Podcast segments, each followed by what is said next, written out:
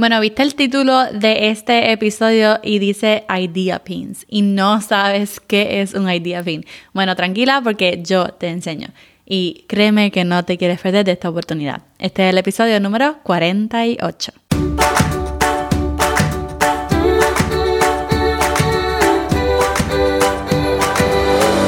Este es el podcast de la mamita emprendedora. Mi nombre es Jessica Nieves.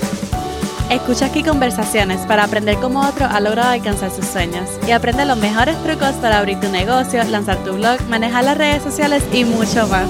Eso no es lo único, hablaremos también de nuestra vida de madres y cómo hacer de todos nuestros sueños poco a poco una realidad. Hello y bienvenida al podcast de Mamita Emprendedora. Mi nombre es Jessica y soy la creadora y anfitriona de este podcast Mamita Emprendedora. Y antes de entrar en el tema, quisiera darte las gracias por haberle dado play a este episodio. Vamos a pasar un ratito chévere y te voy a contar algo súper grande que yo sé que te va a beneficiar muchísimo. Pero, primero, tengo que decirte que voy a dar un taller gratis sobre Pinterest, porque yo sé que he estado hablando mucho de Pinterest, muchas personas han creado sus perfiles, han optimizado sus cuentas, pero quieren saber un poquito más. Así que creé un taller gratis, se llama Pinterest 101 para emprendedores. Este taller va a ocurrir esta semana. Si lo estás escuchando en vivo, pues lo va a dar esta semana del 25 de mayo al 2 de junio. Hay diferentes fechas, así que cada fecha tiene diferentes horas, así que necesito que vayas a mamitaemprendedora.com, diagonal Pinterest 101 para que escojas el mejor horario para ti.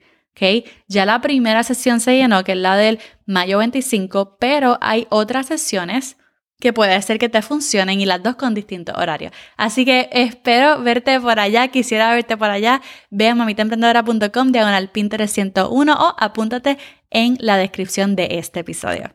Quiero contarte, ¿verdad? Que hay un término en inglés que se llama early adopter. Si lo fuéramos a traducir exactamente, fuera alguien que se adapta rápido. un adaptador, no sé. Alguien que se adapta rápido. Pero es prácticamente estas personas, las primeras personas que se atreven a tratar algo nuevo. Por ejemplo, cuando lanzó Instagram, esas primeras personas que se establecieron como autoridad, que comenzaron a tomar fotos brutales, que comenzaron a ganar seguidores, posiblemente hoy en día tienen millón de followers en Instagram o tienen cientos de miles de seguidores en Instagram, porque fueron los early adopters de Instagram. Fueron las primeras personas que, que se adaptaron a Instagram. Así mismo pasó con TikTok.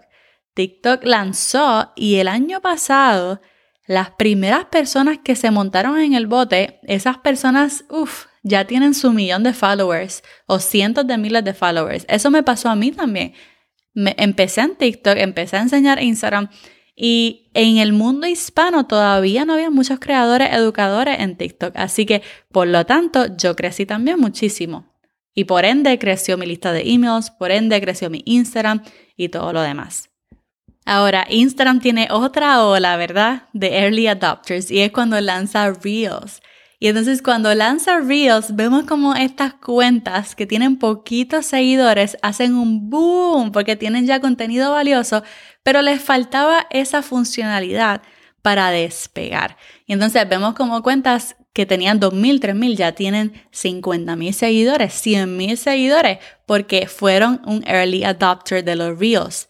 Y yo al principio, yo no sé por qué, sabiendo cómo me pasó con TikTok, yo no sé por qué yo estaba tan pensativa con los Reels, pensándolo tanto. Y fue un error mío porque hubiera crecido mucho más si, si me adaptaba rápido a los Reels, ¿ok? Y lo mismo pasó con Clubhouse. Hay personas que ya tienen 50.000 seguidores en Clubhouse, like what? Y con Clubhouse crecieron su Instagram, crecieron su podcast, crecieron su blog, crecieron su lista de emails y todo lo demás, porque fueron early adopters de Clubhouse. Que siempre que salga algo nuevo, nunca dudes en tratarlo. Salió TikTok, usamos TikTok y crecimos. Salió Reels, usamos Reels y crecimos. Salió Clubhouse, usamos Clubhouse y crecimos.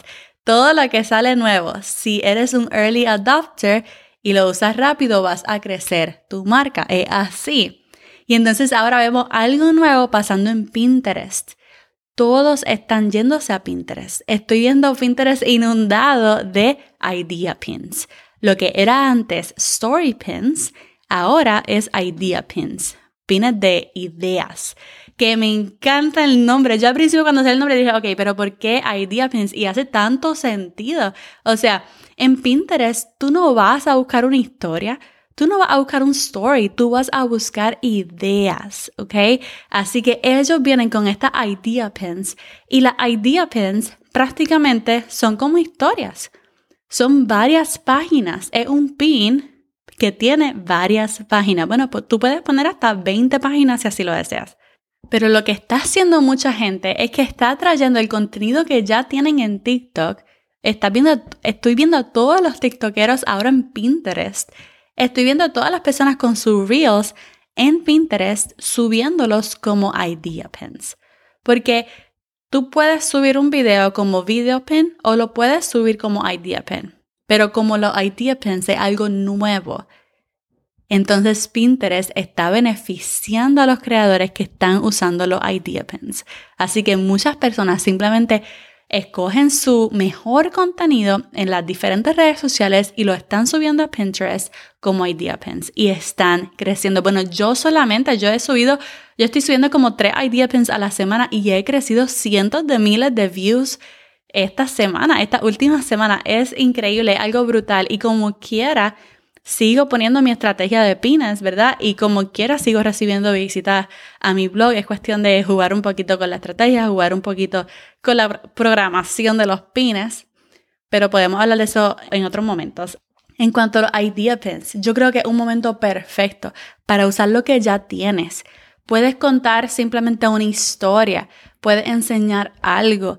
Los idea pins, tú puedes subir un video y ya, pero tienen la misma capacidad que TikTok, que las historias de Instagram, tú puedes ponerle tiempo al texto, ¿ok? Puedes animar el texto. Puedes ponerle el color que tú quieras. Tienen diferentes fonts. Está súper, súper nítido, súper nítido. A mí me ha encantado usarlo y yo como que le veo demasiado potencial. Así que no tengan miedo de usar los idea pins. ¿Cómo puedes comenzar a crear contenido usando los Idea Pins? Número uno, sube el contenido que ya tienes, especialmente en Reels y especialmente en TikTok, súbelo como un Idea Pin. Número dos, muchas veces no tienes que subir un video o hacer un video. Muchas veces hay gente que pone la misma foto en cinco páginas diferentes y lo que hace es que cambia el texto y, enseña algo, pone una historia y como quiera, un buen idea pin porque está dándole algo de valor a tus seguidores o a la gente que está en Pinterest, porque eso es lo brutal de Pinterest, que tus idea pins van a vivir por mucho, mucho tiempo. Mucho tiempo, ¿ok?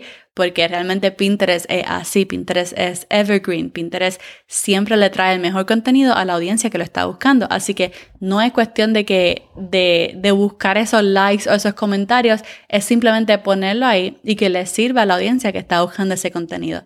Esto puede dar un crecimiento grandísimo a tu marca, así que no lo subestimes, no lo subestimes. Y si quieres hablar un poquito más de Pinterest, pues ya sabes, te veo en mi taller de Pinterest 101 para emprendedores. Si te quieres apuntar, mamitaemprendedora.com, diagonal Pinterest 101.